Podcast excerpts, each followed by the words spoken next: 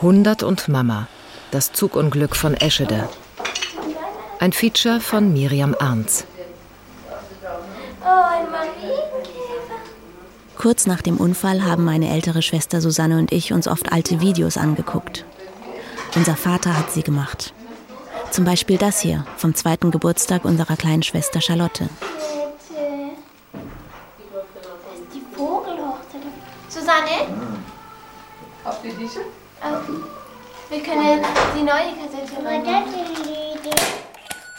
Dann nicht darüber gesprochen, wir haben auch nicht geweint, wir haben oft gelacht und konnten die meisten Dialoge auswendig. Nach ein paar Jahren haben wir damit aufgehört.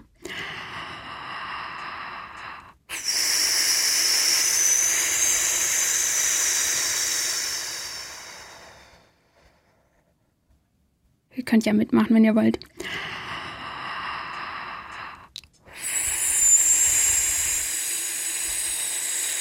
Also ich heiße Charlotte, ich bin 22 Jahre alt.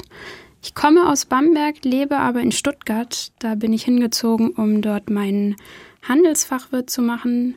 Da bin ich jetzt auch in den letzten Zügen. Meine schriftliche Prüfung habe ich schon hinter mir, meine mündliche steht mir noch bevor und dann äh, heißt mein Beruf also offiziell Handelsfachwirtin. Ähm, tatsächlich arbeite ich damit bei einem ähm, kleinen mittelständischen Juwelier in der Nähe von Stuttgart in Esslingen und ähm, fühle mich da pudelwohl. Also mein Name ist Susanne, ich bin 37 Jahre alt heute. Ich lebe im Rhein-Main-Gebiet. Da hat es mich beruflich hin verschlagen. Ähm, mein Mann und ich sind beide hierher gezogen. Wir kannten uns beide schon aus äh, von der Schule und sind beide eben hier nach Hessen gekommen. Ähm, wir leben hier mit unseren drei Kindern in einem netten kleinen Ort. Und ursprünglich habe ich denselben Beruf oder dieselbe Ausbildung ergriffen wie meine Mutter, nämlich Fremdsprachenkorrespondentin. Äh, ich habe aber nie in diesem Beruf so explizit gearbeitet, sondern ähm, bin im Moment kaufmännische Angestellte und arbeite dort. Genau, in Frankfurt. Ich heiße Miriam Arns, bin 34 Jahre alt und lebe in Kopenhagen. Ähm, ich arbeite als Journalistin und bin außerdem die Autorin von diesem Stück. Die sitzen auf der Korridor. Die sitzen auf der Korridor. La la la la la la. Ende Mai 1998 ist meine kleine Schwester Charlotte zwei Jahre alt. Sie sitzt auf dem Wickeltisch im Badezimmer und singt ein ausgedachtes Lied. Dazu rudert sie mit den Armen. Mein Vater filmt und meine Mutter steht neben ihm. Sie ist nicht zu sehen im Video, aber zu hören. Meine Mutter spricht Dänisch mit Charlotte. Ihre Muttersprache. Unsere Muttersprache.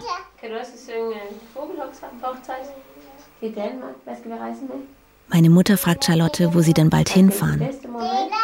Ja. Nach Dänemark zu Oma, sagt Charlotte. Und wie kommen wir dahin, fragt Mama. Charlotte singt weiter ihr Lied. Es geht um ein Karussell und die Feuerwehr.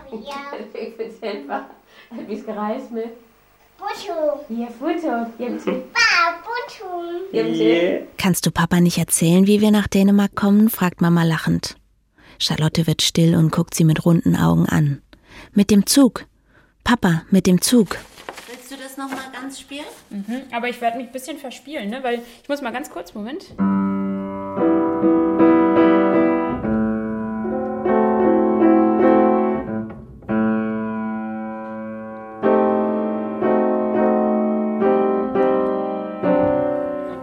Ich finde es nicht schlimm, wenn du dich verspielst. Dann kannst du entweder einfach weiterspielen oder Im Juni 98 sind Pfingstferien in Bayern. Meine große Schwester ist das erste Mal allein im Urlaub mit einer Freundin in Italien. Ich bin knapp 14 und mit meiner Turnmannschaft bei einem Wettkampf in München. Meine Mutter will zum Klassentreffen in ihr dänisches Heimatdorf fahren. Mein Vater muss arbeiten. Allein mit Charlotte will meine Mutter die weite Strecke nicht mit dem Auto fahren und nimmt den Zug. Charlottes erste Zugfahrt nach Dänemark. Am 3. Juni 98 steigen meine Mutter und Charlotte in Würzburg in den ICE 884 Richtung Hamburg, um von dort aus weiter nach Dänemark zu fahren. Um 10.59 Uhr, kurz vor Eschede, entgleist der Zug. 101 Menschen sterben, darunter unsere Mutter. Charlotte überlebt. Nachdem wir jetzt mehr als 20 Jahre nicht oder nur sehr wenig über unsere Mutter, unsere Trauer und unser Unglück gesprochen haben, versuchen wir es. Für dieses Feature. Miri? Ui. Hallo Lotti, ja? Hi. Du hattest mir erzählt, dass du dir überlegst, zum 20. Jahrestag äh, des Zugunglücks nach Eschede zu fahren, ne? Damals, als wir mal telefoniert haben. Ich habe dir erzählt, dass wir alle eigentlich nicht hin wollten und dann hast du gesagt, du vielleicht schon. Und dann habe ich so gesagt, äh, ach so, ja, dann, dann komme ich auch mit, eben, um, damit du nicht alleine fahren musst. Aber dann, es war ja super interessant, eigentlich mal mit dir darüber zu sprechen, weil du gesagt hast, ähm, du würdest eigentlich lieber alleine hinfahren. Also hast du irgendwelche Erwartungen oder Hoffnungen oder ähm, Ich bin gespannt, was mich dort erwartet als erwachsene Person, weil als ich das letzte Mal dort war, war ich glaube ich schon noch sehr Kind, auch in meinem Denken und habe das irgendwie ganz anders wahrgenommen. warum ist dir das wichtig, da alleine hinzufahren? Wenn ich mit euch dort bin, dann bin ich mit lauter trauernden Familienmitgliedern dort, die eine Person vermissen, an die ich mich nicht erinnere. Und weil ihr alle traurig seid und ich die Einzige bin, die nicht traurig ist, schlüpfe ich in diesem Moment in die Trösterrolle. Das hat für mich zur Folge, dass ich mich selber in solchen Momenten noch nie erleben konnte. Und deswegen glaube ich, dass ich diesen Moment gut nutzen kann, um nur für mich selber ähm, dort zu sein und das auf mich wirken zu lassen, ohne dass ähm, ich lauter traurige, mir sehr liebe Menschen um mich habe, um die ich mich dann erstmal kümmern möchte. Ist ja eigentlich auch ganz interessant, so ein, so ein Trip alleine. Klingt eigentlich so ein bisschen wie so ein Selbstfindungstrip auch. Bisschen so stelle ich mir das auch vor. Habe ich dir das schon gesagt, dass die Susu auch dabei ist? Also bei unserem Projekt hier, ein Radio-Feature? Nein.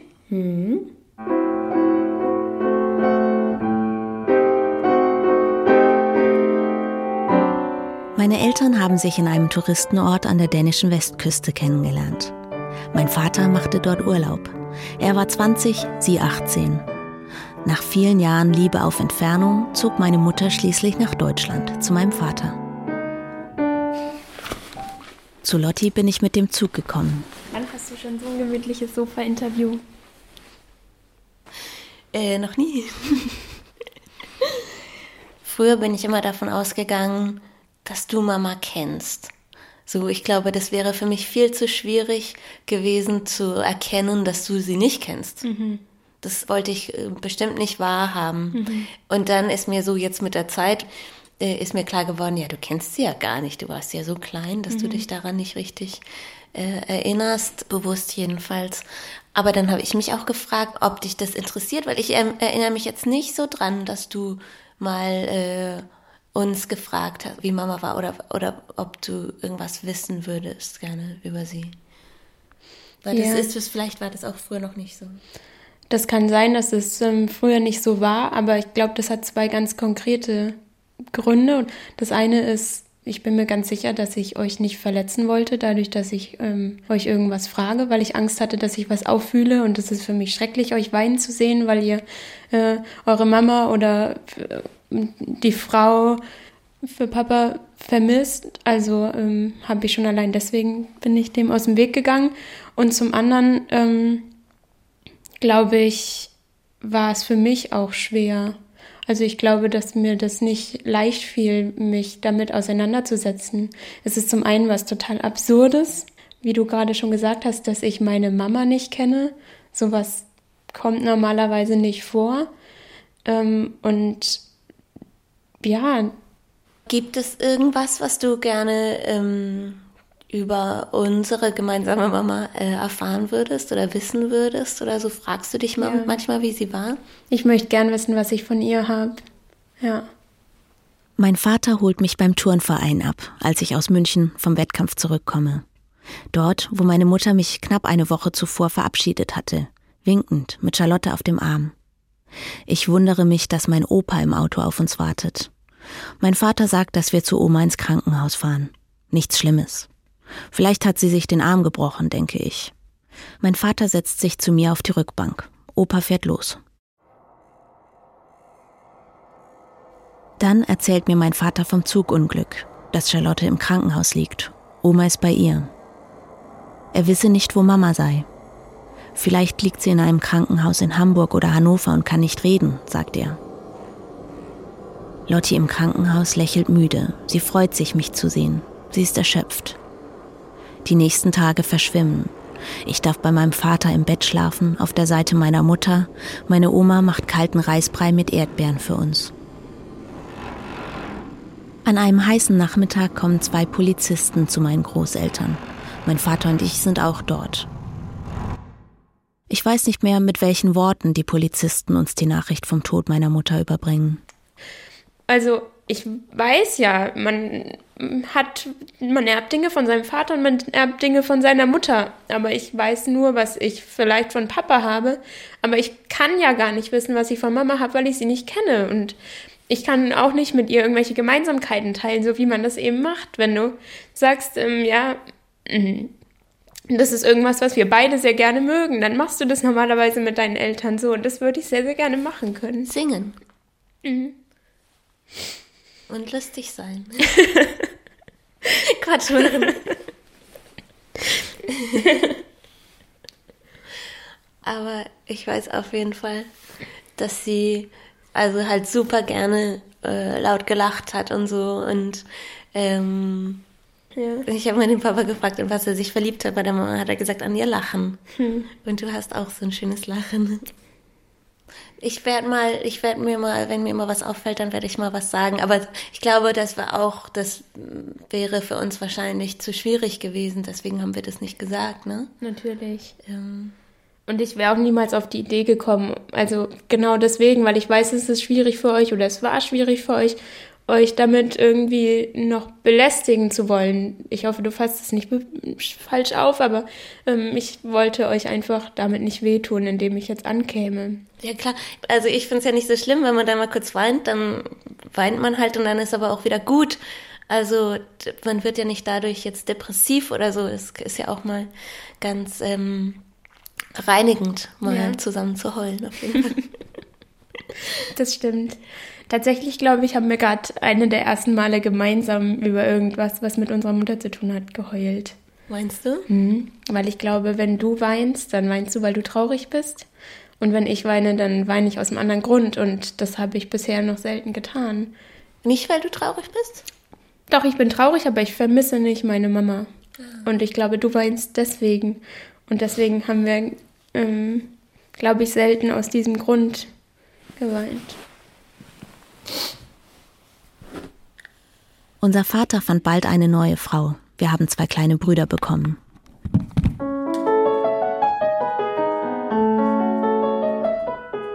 Susanne zu fragen, ob sie mitmacht bei diesem Feature, ist mir schwer gefallen. Ich weiß, dass sie traurig wird, wenn wir über unsere Mutter sprechen. Normalerweise versucht sie dann, ihre Tränen zu unterdrücken, und ich versuche, das Thema zu wechseln. Denn ihre Trauer erinnert mich an meine Trauer.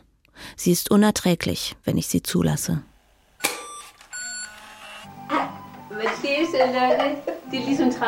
Als ich jetzt das erste Mal seit langem wieder die Stimme meiner Mutter höre, fängt mein Herz an zu rasen. Meine Handflächen werden feucht. Ich halte das Video an, atme tief durch und versuche an etwas anderes zu denken. Ein dumpfer Schmerz sitzt tief in meiner Brust. Ich war meiner Mutter sehr nah. Ein Mamakind wurde ich in meiner Familie genannt. Mir wurde der wichtigste Mensch aus dem Leben gerissen. Immer noch fällt es mir schwer zu begreifen, wie ich das überlebt habe. Meine Schwestern sind ein Teil der Antwort. Charlotte war so niedlich und brauchte Aufmerksamkeit und Fürsorge. Susanne war einfach da, gab mir Halt.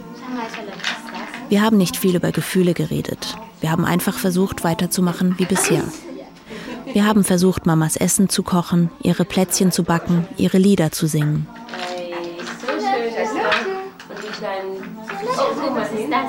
Ich hatte die Stimme meiner Mutter anders in Erinnerung. Ein bisschen tiefer und weniger nasal.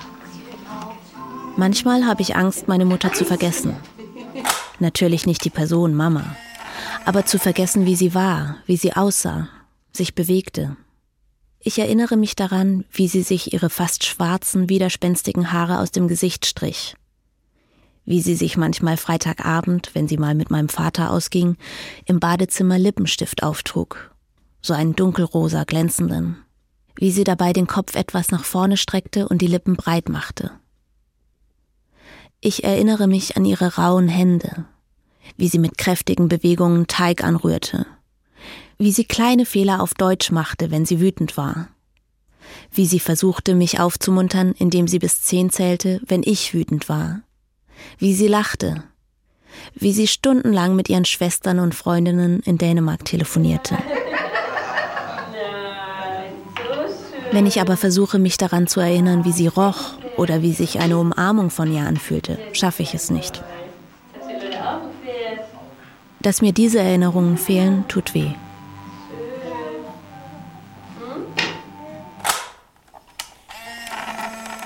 Ein paar Monate nach dem Unfall bekommt mein Vater einen Anruf von einer Pfarrerin, einer gehörlosen Seelsorgerin, im Auftrag einer Frau, die das ICE-Unglück überlebt hat. Die Frau heißt Silvia und saß meiner Mutter und Charlotte im Zug gegenüber. Sie war damals 41 Jahre alt, genauso alt wie meine Mutter. Seit mehr als 20 Jahren hält sie Kontakt zu meinem Vater, schreibt ihm jedes Jahr eine Weihnachtskarte. Ich hatte lange Zeit keine Lust, Silvia zu treffen oder ihr zu schreiben. Sie erinnert mich an den Unfall. Sie ist die letzte Person, die meine Mutter gesehen hat. Sie weiß, was in den Sekunden passiert ist, bevor Mama starb. Heute besuche ich sie in ihrer Wohnung in Kulmbach. Die gehörlosen Seelsorgerin Dithilde Lachmann ist dabei und übersetzt für uns. Ich sitze neben Silvia auf dem Sofa, Frau Lachmann uns gegenüber. Silvia stieg am 3. Juni 1998, genau wie meine Mutter und Charlotte, in Würzburg in den ICE. Ich bin in Fahrtrichtung gesessen. Es waren einfach viele Leute im Wagen drin. Es war, war geschäftig, alles. Waren viele Kinder, weil ja Schulferien waren. Sie saß in Fahrtrichtung am Fenster, vor ihr ein Tisch, gegenüber Mama und Charlotte. Der Platz neben Silvia blieb frei. Meine Mutter hatte Charlotte manchmal auf dem Schoß, gab ihr etwas zu essen. Sie war so süß mit ihrem kleinen Kind. Ich habe immer hingeschaut, sagt Silvia. Ihre Mutter hat so große Augen. Die sind mir so in Erinnerung. Silvia streicht sich über die Wange. Sie war eine gute Mutter, sagt sie, und freundlich. Sie habe sich um das Kind gekümmert, es gestreichelt, ihm etwas gezeigt da draußen. Sie haben miteinander gesprochen. Sie hat es immer bei sich gehabt. Bis Hannover sei der Zug langsam gefahren. Vielleicht wegen der Tunnel, erzählt Silvia. Dann schnell. Dann habe der Zug geruckelt. Der Zug geruckelt. Also ich habe da noch nicht viel gemerkt. Dann kam das Gepäck runter. Die Mutter hat auf einmal die Augen ganz, ganz, ganz groß gemacht. Und dann war der Unfall schon da. Hol mal Papier, sagt Silvia zu ihrem Mann. Er ist auch gehörlos. Sie sei ja gehörlos, sie habe nichts gehört. Und plötzlich hat sich alles gedreht, wie sie das Papier jetzt drehe. Das Dach kam auf sie herunter, sie saß da, eingeklemmt, alles ging wahnsinnig schnell. Dann habe sie überhaupt keine Bewegung mehr gesehen, gar nichts. Und ich realisierte, dass der, der Kopf ihrer Mutter an meiner Brust lag. Da habe ich gemerkt, sie ist tot, es war ein Unfall. Das habe ich da realisiert.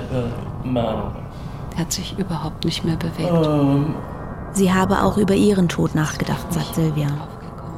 Und dann habe sie geklopft und versucht, sich bemerkbar zu machen. Sie hatte wahrscheinlich einen Schock. Ihre Kopfhaut war abgeklappt. Sie habe an ihren Sohn gedacht. Wie, wie Puppenlappen, die Leute. Später habe ich erfahren, es war ein großer Unfall und ein großes Durcheinander. Ich habe gedacht, gut, ich muss warten. Sie sägen, ich spüre, sie sägen hinter mir. Ich habe ein bisschen Angst gehabt. Dann war offen und dann konnten sie mich rausziehen. Und, sie sagt, dass meine, dass meine Mama ganz schnell tot war. Wie wusste sie das? Ich habe es gesehen. Oder Blut auch. Ich, hab, ich habe aber nur den Hinterkopf gesehen. Sie habe gedacht, die Mama und das Baby sind tot.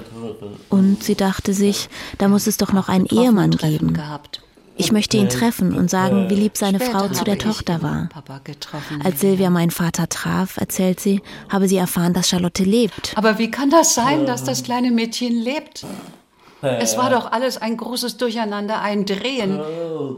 Ich kann es überhaupt nicht glauben, dass das kleine Mädchen überlebt hat. Später habe sie gedacht, es war ja auch manches offen. Vielleicht ist sie da selber rausgekrabbelt. Sie muss geflogen sein. Silvia macht Flatterbewegungen mit ihren Händen. Sie weiß es nicht, sagt Silvia. Sie war doch auf dem Schoß der Mutter und vor ihr der Tisch. Die Mutter hatte Charlotte im Arm. Ach, ich freue mich so, dass Charlotte lebt. Und dann habe ich ja mitgekriegt, wie sie größer wurde. Und es war ihr wichtig, danach äh, mal uns zu treffen und meinen Papa und Kontakt zur Familie aufzunehmen. Warum? Ich wollte erzählen. Ich muss das doch sagen. Ich habe doch gesehen, wie grausam das war. Ich habe doch den Kopf von seiner Frau an mir gehabt, anderthalb Stunden. Als sie meinen Papa getroffen habe, waren sie zusammen am Grab meiner Mutter. Und dann hat sich etwas gelöst in ihr. Mein Papa habe gefürchtet, Mama sei vielleicht erst später gestorben. Aber sie war ganz bestimmt sofort tot. Ich weiß das, sagt Silvia. Da war er froh. Für sie war es gut, das erzählen zu können. Selbst wenn es gut ist zu wissen, dass Mama schnell gestorben ist, dann, danke, dann äh, ist es trotzdem schwierig, sich vorzustellen. Vielleicht war das Genick gebrochen. Durch, durch die schnelle Bewegung. Das muss für dich komisch gewesen sein, da mit einer toten Frau zu liegen, sage ich. Sie habe Albträume gehabt, habe das drei Monate lang immer wieder vor sich gehabt. Das war ganz intensiv. Dann wurde es weniger. Sie konnte darüber sprechen. Sie wollte nie wieder Zug fahren. Aber dann habe sie gelernt, dass das auch falsch ist. Deshalb habe sie eine Angsttherapie gemacht. Die Tunnel, die erschienen mir sowas von lang, erzählt Silvia. Am Anfang waren sogar Straßenunterführungen lang. Aber es muss doch, es muss doch wieder gehen, habe ich mir gesagt. Und ich kann wieder fahren. Tunnel sind bis heute schwer.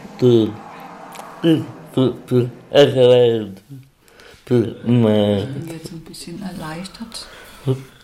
War das für dich auch eine bisschen Beruhigung, jetzt mit mir gesprochen zu haben? Ah, da bin ich jetzt froh, dass ich auch dir noch was Gutes sagen konnte. Obwohl meine Mutter bei einem Zugunglück ums Leben gekommen ist, war Zugfahren nie ein Problem für mich. Vielleicht, weil ich mir bis zu meinem Gespräch mit Silvia nie vorgestellt habe, was da tatsächlich in diesem Zug passiert ist. Ich bin zu Besuch bei Susanne. Ihre Kinder sind im Kindergarten und in der Schule.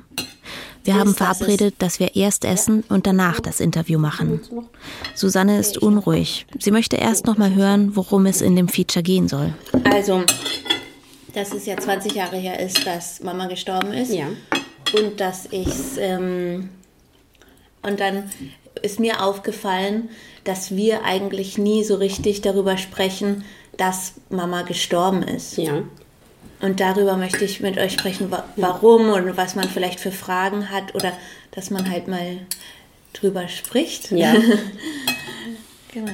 Aber nachdem du das ja angekündigt hast, habe ich natürlich dann auch witzigerweise äh, irgendwie selber schon viel mehr drüber nachgedacht. Und kam dann irgendwie durch, was weiß ich, was irgendwie mal drauf und habe äh, selber über alles Mögliche dann nachgedacht, viel mehr, als ich sonst gemacht hätte irgendwie. Mhm. Geht mir ja genauso, ja. Und ist ja eigentlich wahrscheinlich ganz gut. Das weiß ich nicht. Weißt du, glaubst du nicht eher? Ich weiß es nicht, ob es besser ist oder nicht. Also ich glaube halt nicht, dass es gut ist, was zu verdrängen. So. Das geht ja dann nicht weg. Aber es geht auch nicht wegen mir.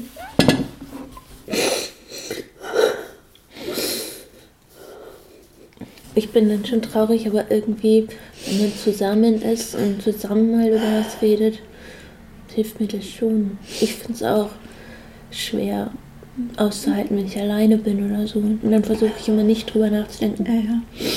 Aber wenn, ich finde, wenn man mit jemandem redet und dann mal gemeinsam irgendwie so das angesprochen wird, finde ich, geht es mir immer Ja, besser. ich weiß es gar nicht. Wir können, Ahnung. wir können es mal probieren. Ja. Okay? Ja, schon. Okay, ich, ich esse noch schnell auf. Hm. Ja, ist in mir.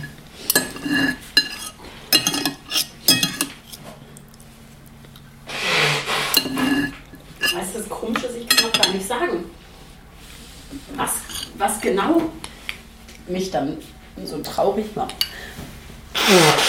Weil es einfach schon 20 Jahre her ist. Ich meine, ich bin erwachsen und habe Kinder. Ich brauche ich brauch nicht also ich habe, ich krieg mein Leben hin, ja. Das ist nicht so, dass ich kleines äh, Kind bin und, und weiß auch echt nicht, ich kann nicht beurteilen, ob das einfach, ob das nicht, ob ich mich da anstelle oder ob das einfach so tief drin ist. Ich kann es immer gar nicht glauben, eigentlich. Dass, dass es einen noch so mitnimmt.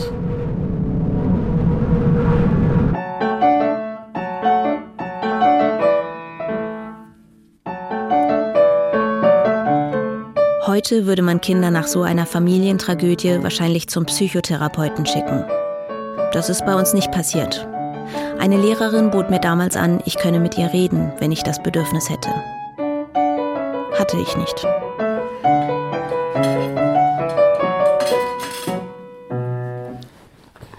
Das ist interessant, dass du das sagst mit, Ja.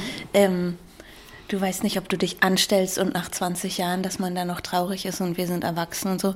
Genauso geht es mir auch manchmal, dass es mich nervt, dass ich irgendwie noch nicht drüber hinweg bin oder so.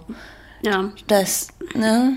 Ja, ich weiß es gar nicht, ob es mich nervt. Es ist halt so, dass es manchmal so irgendwelche äußeren Anlässe gibt, die ich gar nicht als solche eigentlich im ersten Moment ähm, sehe. Und plötzlich fällt man irgendwie in diese, in diese Zeit zurück. Dann fühle ich mich wie ein kleines pubertierendes Mädel, was ich ja zu dem Zeitpunkt war. Oder, naja, gut, ja doch, klar. Also 16. Und fühle mich hilflos. Wie denn hilflos? Naja, äh, ich frage mich, habe ich alles, äh, was, was hätte ich anders gemacht in meinem Leben? Oder hätte es irgendwelche Entscheidungen gegeben zu irgendeinem späteren Zeitpunkt, die ich mit Mama vielleicht irgendwie anders besprochen hätte? Und natürlich wäre unser Leben irgendwie anders verlaufen, wäre vielleicht in der Familie irgendwas anders gewesen. In dem Alter, wo wir waren, standen ja gerade so viele Entscheidungen irgendwie, finde ich, an. Also mit, mit Ausbildung, Beruf und äh, später Familiengründung, all solche Dinge. Wohnortwahl. In diesem Video ist unser Garten zu sehen. Am 25. Mai 98, zehn Tage vor Eschede.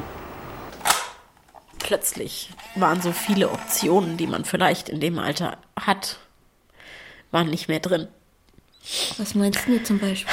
Naja, gut, ich, wie gesagt, sowas wie äh, dann ins Ausland gehen oder so, ich, ich konnte es nicht. Ich einfach, vielleicht weiß ich nicht, ob ich mir das eingeredet habe, dass ich ja da bleiben muss, um hier ein bisschen die Stellung zu halten. Ne? Ich, als große Schwester, ich muss jetzt da zusehen, dass, es, dass ich da mich um euch irgendwie mit kümmere oder so. Oder auch dann emotional das vielleicht nicht geschafft hätte. Aber äh,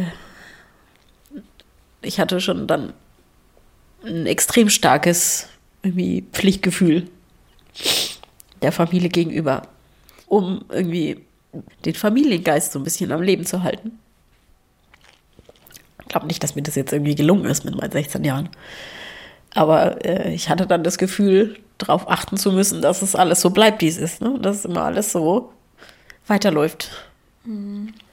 Und im Nachhinein hätte ich wahrscheinlich auch, äh, ich hätte bestimmt auch eine andere Berufswahl getroffen. Glaubst du, dass die Tatsache einfach, dass Mama gestorben ist, dass dich das verändert hat? Also ich glaube nicht, dass es mein Wesen irgendwie jetzt verändert hat. Es hat mit Sicherheit den weiteren Verlauf in der letzten Phase der Pubertät mit Sicherheit auch irgendwie beeinflusst. Ich möchte nicht sagen, dass ich jetzt irgendwelche Neurosen entwickelt habe oder irgendwelche, weiß ich nicht, äh, schweren Traumata, die mich irgendwie auf irgendeine Art und Weise äh, konstant einschränken oder so habe. Ähm, ich bin auch nicht, ich bin ja nicht körperlich versiert. Ich habe ja auch nicht, es ist ja auch nicht permanent präsent. Und ich glaube auch gerade so diese erste Wucht, diese Gewissheit, das ging ja irgendwie relativ schnell vorbei und dann äh, kam der Alltag und man hat versucht, sich da einfach irgendwie weiter durchzuwurscheln. Also, ja, aber natürlich hat es viele Auswirkungen so auf das familiäre Leben gehabt. Also ich denke, wir zwei hatten auf jeden Fall ein engeres Verhältnis. Dadurch. Ja. Ist ja auch was Schönes. Natürlich.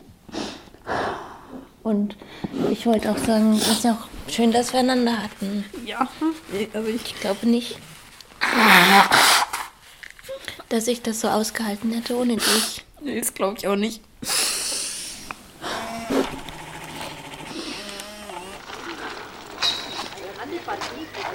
Dieses Video ist vom 20. Juni 98.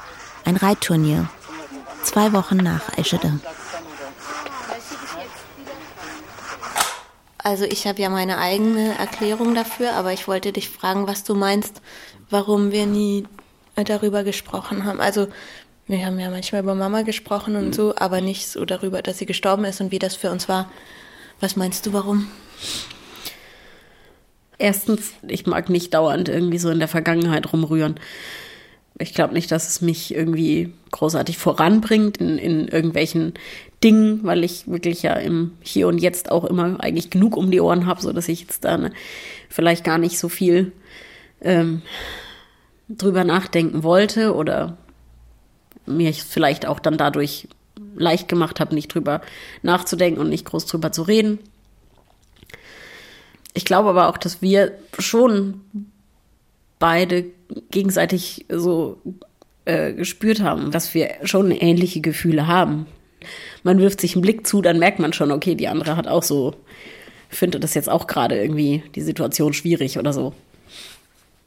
Es immer wieder selbst äh, anzusprechen und hochzuholen, macht vielleicht auch keinen Spaß die wenige Zeit, die wir miteinander irgendwie haben, die wir zusammen verbringen können, wenn, sei es bei irgendwelchen äh, Familientreffen oder wenn du uns besuchst oder dann, dann will man ja auch eigentlich die Zeit mit irgendwelchen schönen Dingen füllen. Ich lass dich mal trinken. Susanne knallte mit den Türen, wenn sie Stress mit unserem Vater hatte und übernachtete bei ihrem Freund. Ich weigerte mich zu essen und telefonierte stundenlang mit Freunden ich bin manchmal genervt darüber, dass ich nicht so weitergekommen bin oder dass es mich noch so traurig macht. Und deswegen glaube ich eben, dass für mich der Weg wahrscheinlich ist, drüber zu reden. Also glaube ich, weil so wie ich es bis jetzt gemacht habe, 20 Jahre lang, finde ich nicht, dass ich so viel weitergekommen bin. Also klar, es fällt mir viel leichter, drüber zu reden, es fällt mir leichter, über Mama zu reden oder ne, ohne weinen zu müssen oder so. Aber wenn ich so richtig drüber nachdenke, was ich ja auch selten mhm. zulasse, dann äh, werde ich sehr, sehr traurig. Und deswegen glaube ich, dass ich das jetzt mal versuche, mit drüber reden, mhm. ob das hilft vielleicht.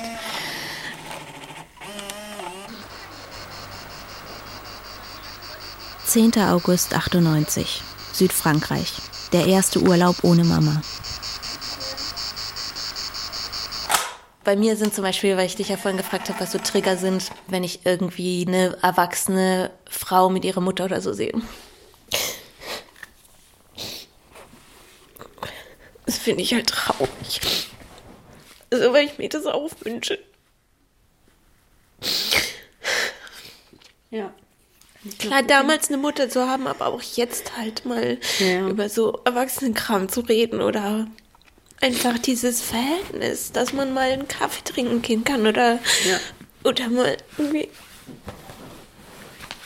Ich war auch so traurig, als Johann geboren wurde, dass Mama die nicht sehen konnte. Ja. Das hat mich auch immer sehr traurig gemacht. Klar, bei den anderen, aber bei Johann, es Zum das ersten erste Baby, ja. weil ich Ja. auch eine tolle Oma gewesen bin. Ja, natürlich. Das denke ich mir ja auch manchmal. Ne? Das, aber da, das will ich auch den Kindern nicht irgendwie aufbürden, ihnen irgendwie da so. Also manchmal redest du mit den Kindern über unsere Mama, oder? Ja, wenn sie danach fragen, sowieso. Aber ähm, ich wüsste jetzt auch nicht irgendwie. ah, Es fällt mir dann auch schwer, irgendwie plötzlich eine Anekdote irgendwie rauszukramen. Ich sage dann halt manchmal, wie das bei uns früher war. Und dann sage ich natürlich, dann haben unsere Eltern, meine Mama und mein Papa haben dies und das und jenes, ne? Aber ich finde, es ist schwer, den Kindern von jemandem zu erzählen, den sie nie gekannt haben und wo sie eigentlich ja keinen echten Bezug haben, außer dass sie wissen, dass es ja eigentlich meine Mama, richtige Mama ist, ja, ihre richtige Oma ist. Natürlich hätte ich gern gehabt, dass Mama ähm, meine Familie kennengelernt hätte, meine Kinder kennengelernt hätte. Und äh, ja, ich hatte dann auch niemanden so richtig, wo ich mal in der Schwangerschaft nachfragen konnte, Mensch, wie war denn das bei dir oder so. Ähm, solche Dinge, das sind natürlich äh, Situationen, wo man sich auch später wünscht, Mensch, wäre schön gewesen. Ich bin ja dann nach Italien gefahren, nach in, in die Toskana mit dieser Studienreise in den Pfingstferien. Und da hatte sie mir noch so ein Zettelchen geschrieben, was ich alles einpacken soll. Und diesen Zettel, den habe ich ganz lange aufgehoben noch. Irgendwann ist er dann verschwunden, aber an diesen Zettel habe ich mich ganz oft auch gedanklich später noch orientiert, wenn ich irgendwie für irgendwelche Reisen gepackt habe. Es stand da drauf. T-Shirts, Unterwäsche, nimm den Föhn mit. Also, oder es stand dann Föhn halt irgendwie drauf. Und sie hatte nur so, was ihr alles so eingefallen war, auf diesen Zettel geschrieben. Also ich persönlich finde es gut, dass wir uns alle ein bisschen Gedanken drüber machen und drüber reden. Auch wenn es schwierig ist, aber ich glaube, es wird leichter. Glaube ich fest dran. Leichter, als wenn man nichts sagt. Dann glaube ich nicht, dass es irgendwie leichter werden kann. Ich weiß es nicht. Ich habe nicht das Gefühl, dass es bisher irgendwie sehr viel leichter geworden wäre. Egal, ob es was, ob es jetzt irgendwie, äh, ob es jetzt eine Anekdote ist, die man erzählt, oder ob man, ob es dann wirklich um die eigenen Gefühle geht. Also bei solchen Fragen kommen die eigenen Gefühle ja zwangsweise wieder irgendwie hoch. Ja, ich glaube ja dran, dass wenn die hochkommen, dass sie dann auch irgendwie weniger werden. Dass sie nicht genauso wie sie hochkommen, wieder runtergehen. Ja, ja. Dass ein Teil davon draußen bleibt. So stelle ich mir das vor. Das ist eine schöne Vorstellung. Hoffen wir mal, dass es, dass es so ist. Aber mal ganz kurz nochmal.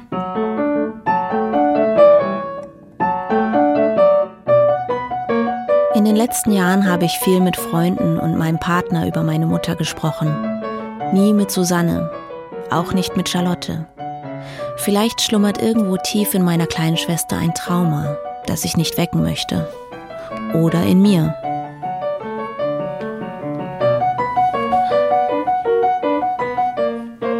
Fortsetzung unseres Sofa-Interviews. Mir ist noch eingefallen, einmal vor, vor vielen Jahren, da haben wir auch zusammen ein bisschen geweint, weil du drüber gesprochen hast, dass du das doof findest, dass du nicht so Dänisch kannst. Erinnerst du dich daran? Ja, ich glaube, ich war noch vielleicht so 16 oder so. Das war auch immer so ein Punkt, ähm, was uns ja ganz zentral mit unserer Mama verbindet, die dänische Sprache. Den 23.4. gik du de første skridt alene. Fra møbel til møbel. Das ist das, was sie mit uns gesprochen hat. Und von euch und von Papa weiß ich, dass sie mit mir auch viel Dänisch gesprochen hat. Du elsker simpelthen bamser, og du har dem også overalt. Barnevogn, vugge, væggen i dit værelse, på to par, par bukser og så videre. Du brummer altid, når du ser en. Es gibt so Aufzeichnungen, die sie gemacht hat über mich, als ich Baby ähm, war, wo sie dann aufgeschrieben hat, dass ich heute so schön gelacht habe oder keine Ahnung. Ähm, sie spricht mich jedenfalls immer an. Also sie schreibt immer, du hast heute dies und jenes getan und das hat sie alles auf Dänisch geschrieben. 16 måneder. Din yndlingsbog har altid været De små synger. Nu begynder du at kende sangene efter billederne. Du kender også den tyske sangbog Alle Vögel sind schon da. Ich glaube schon, dass es mir helfen würde, wenn ich die Sprache auch so gut sprechen könnte wie ihr. Aber ich habe ja auch ein bisschen was dafür getan und ich finde auch, dass ich besser Dänisch spreche heute. Du synger med Lala eller andere Lyde. Aber man hat mit uns nur noch Deutsch gesprochen. Das erst als du wieder geboren wurdest, haben wir wieder angefangen, mehr Dänisch zu reden. Mhm. Aber ich konnte nicht besonders gut Dänisch. Ich habe das jetzt in Dänemark gelernt. Glaubst du, dass du das, jetzt drehe ich mal gerade den Spieß um, glaubst du, dass du das auch ein bisschen gemacht hast, um Mama näher zu sein? Glaubst du, dass dir das schon auch deswegen leicht fiel, nach Dänemark zu gehen? Ja, auf jeden Fall. Ich bin deswegen nach Dänemark, also vor sechseinhalb Jahren, und dachte, ähm, dass ich gerne diese dänische Seite an mir finden ja. wollte. Und deswegen bin ich nach Dänemark gegangen, habe dort viele Leute kennengelernt und bin dann dahin gezogen ich fühle mich auf jeden Fall dadurch meiner Mama näher. Oder unserer natürlich, ne? Und stelle mir manchmal vor, wie ich jetzt mit ihr auf Dänisch reden könnte. Ich glaube, ich kenne ihre Stimme gar nicht.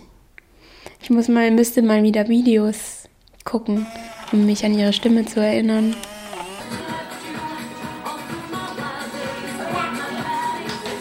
Elfter August 98, Südfrankreich. Neun Wochen nach Eschede. Ah. Brauchen wir mal eine Pause oder sollen wir weitermachen? Wir können auch weitermachen. Und hast du irgendeine konkrete Frage? Was hat Mama gekocht, was du gerne mochtest?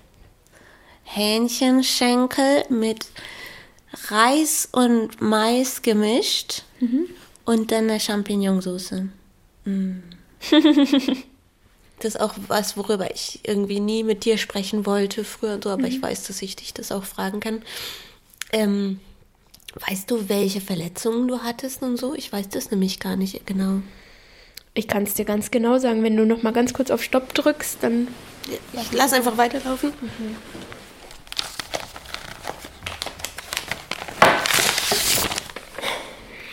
Also was ich jetzt rausgeholt habe, ist meine Patientenakte aus dem Klinikum, in das ich eingeliefert wurde, ähm, nachdem ich, ich glaube, einen Tag oder zwei Tage in Eppendorf in Hamburg in der Universitätsklinik lag.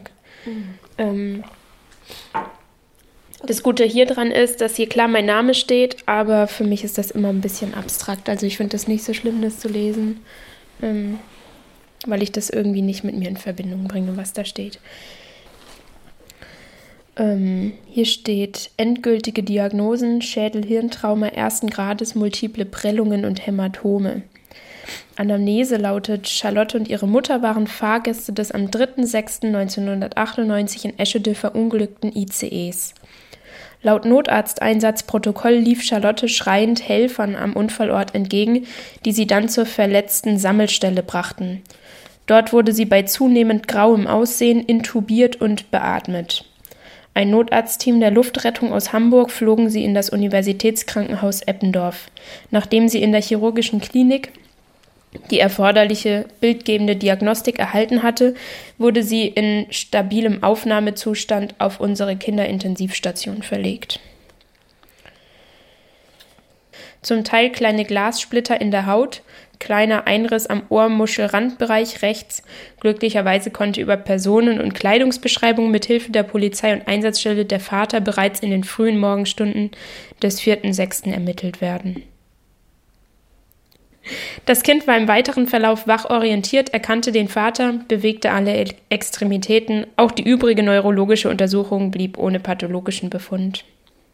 Es ist eigentlich ziemlich unglaublich, wie wenig du hattest andere Leute gestorben sind. Mhm. 101 Menschen sind gestorben. Oder 36 Menschen von 38 in unserem Waggon zum Beispiel. Ah, das wusste ich gar nicht. Ja. Also in dem ganzen Wagen. Ja. Haben nur zwei überlebt, das waren du und Silvia. Ja, und wir saßen am gleichen Tisch. Das heißt, es hing sicherlich damit zusammen, äh, wo wir saßen. Aber es macht einen auch wütend, weil man denkt, dann hätten auch drei überleben können. Oder mhm. alle drei, die am Tisch saßen. Ja. ja.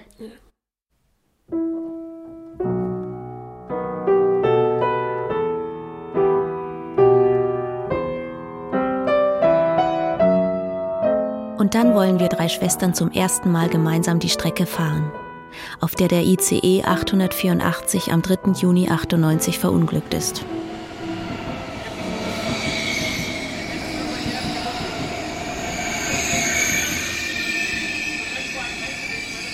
Susanne treffe ich in Würzburg.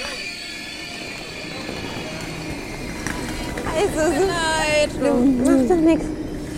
Scheiß. Ja. Ihr Zug hatte Verspätung. Wir haben den Anschluss nach Hamburg verpasst. Meine Mutter hatte auch nur sieben Minuten Umstiegszeit in Würzburg. Meine Oma war mitgekommen, um ihr mit dem Gepäck und Charlotte zu helfen. Ich habe mir so oft vorgestellt, wie es gewesen wäre, wenn sie diesen Zug verpasst hätte. Ist das hier die richtige Richtung? Ja, um 16 oder so. Ich guck gleich nochmal, mal. Fahren wir jetzt noch durch viele Tunnel, weißt du das? Ich glaube, es wird besser, je flacher es wird. Meine Damen und Herren, Europa Hauptbahnhof in Hannover Hauptbahnhof erreichen Sie alle Ihre Anschlusszüge. Charlotte wird in Hannover zu uns in den Zug steigen. Lotti. Hi. Du hast mich gerade schon angeguckt. Siehst du, wo bist du eingestiegen? da vorne, weil da ging die Rolltreppe hoch. Ich bin ja immer am ganzen Wenn der Hilfe brauchst, reicht. Okay. Miri, sitzt du eigentlich bequem? Also Nee, aber ich, du, nach Eschede, du, Lotti, nach Eschede setze ich mich irgendwie um, okay? Das macht nichts. Ich glaube, jetzt kommt es demnächst. Aber dran vorbei sind wir nicht, ne? Hast du lesen können, was das für ein Ort war? Okay. Bist du aufgeregt, Lotti? Ja, wie immer. Ich gucke immer. Also es geht mir immer so, wenn ich vorbeifahre, dann gucke ich immer, wo es kommt und habe Angst, dass ich schon dran vorbei bin, ohne es gesehen zu haben. Das ist meine ganz normale Stimmung. Ja, ja, aber warum bist du dann aufgeregt? So? Boah. Keine Ahnung. Weil ich sehen muss, weil das für mich für den größten Einschnitt, den es in meinem Leben bisher gab, bedeutet. Äh, dieser Ort. Und da muss ich ihn auch sehen. Das hat so eine furchtbare Magie. Also, weißt du, wenn du irgendwas Schlimmes siehst und trotzdem hingucken musst, auch wenn du weggucken willst? Ja. So ein bisschen irgendwie. Weiß ich nicht. Ich bin, wie gesagt, nur einmal vorbeigefahren und da habe ich es nicht richtig gesehen. Ähm, ich bin einmal ähm, vorbeigefahren. Ist das hier Eschede? Ist das so ein Dorf? Ja, Leute, also es könnte schon sein, dass es jetzt gleich ist. Wir sind ja im Sommer, äh, Quatsch, Sommer sage ich schon, in den Herbstferien. Als wir nach Hause gefahren sind, sind wir ähm, bei, ja, kurz hinter Hamburg abgefahren von der Autobahn, weil so viel los war. Und dann sind wir, haben, wir in, ähm, haben wir eine kleine Mittagspause gemacht in Bergen-Belsen und da war das ausgeschildert. Das fand ich ganz komisch. Eschede ist dann in Bergen-Belsen Die ausgeschildert. Gedenkstätte? Nein, der, der Ort. Und das ist für mich so komisch, dass das dass es ja diesen Ort gibt, ne? wo Leute ganz normal leben irgendwie. Das ist halt so, für mich, das ist nur ein, nur ein, Na- also ein Schlagwort eigentlich. Das ist für mich kein, kein Ort, wo man irgendwie wohnt, sondern das ist für mich so ein Schlagwort. Ist es jetzt hier gleich, Lotti?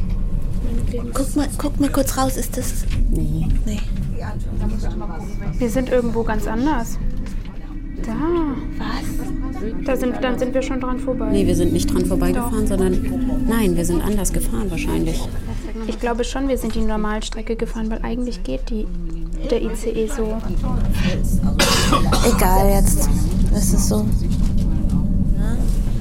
Ich erinnere mich noch, als in den 90ern, als ich ähm, angefangen, oder so, als wir so in der Disco mal waren, in die Disco gegangen sind. Und da gab es so einen Hit von den Fantastischen Vier. Wie gesagt, MFG mit freundlichen Grüßen. Die Welt liegt uns zu Füßen, denn wir stehen drauf. Wir gehen drauf für ein Leben Voller Schall und Rauch.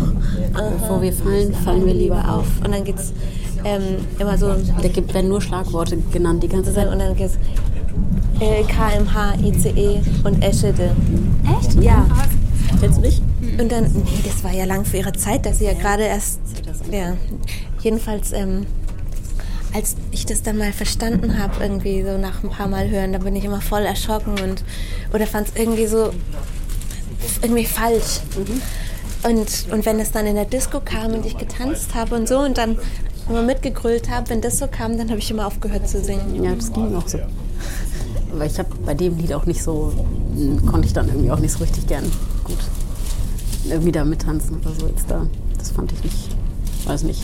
War halt irgendwie komisch, weil alle das ganz einfach so, ohne sich da Gedanken drüber zu machen, natürlich auch komplett mitge mit, mitgesungen haben und das, ähm, ne, da bin ich mal ausgestiegen. Ja. Und wir haben ja auch immer eher ähm, gesagt, statt irgendwie zu sagen, ähm, äh, das ist ja einer der Gründe, weshalb ich dieses Feature mache, statt zu sagen, das war nachdem Mama, Mama gestorben ist oder bevor Mama gestorben ist, dann haben wir gesagt, das war nach Eschede. Oder nach dem Unfall oder so, ja. Ja. Du hast mich ja gefragt, was mein Lieblingsessen war von Mama. Was war dein Lieblingsessen? Ach, ich glaube eigentlich fast Hähnchen mit Reis und Mais. und Champignonsauce? Ja, natürlich. Müssen wir uns eigentlich langsam anziehen?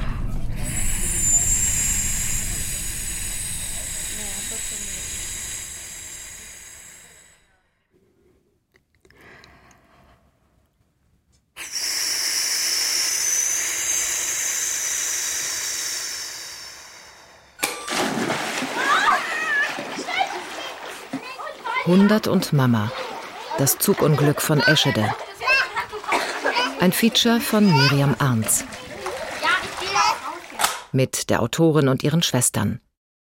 Die Grundidee fand ich gut, die, äh, dass wir dazukommen und die Möglichkeit haben, einfach alle drei mal über unsere unterschiedlichen ähm, Sichtweisen, Erlebnisse, Gefühle natürlich auch zu sprechen. Und ähm, deswegen habe ich das auch gern unterstützt. Und ich glaube, ich habe auch viel erfahren ähm, über meine Schwestern, auch über mich. Und ähm, deswegen denke ich, war das auf jeden Fall ein, ein sehr lohnenswertes Projekt, auch für uns als Familie und als Schwestern. Im Nachhinein betrachtet kann ich feststellen, dass ähm, das wahrscheinlich das Beste war, was wir machen konnten, weil ähm, wir uns dieses Radio-Feature äh, jetzt, ähm, wie sagt man, also wir konnten dieses Radio-Feature äh, dazu nutzen, selber weiterzukommen. Und ähm, das war irgendwie unsere Art der Aufarbeitung und Verarbeitung.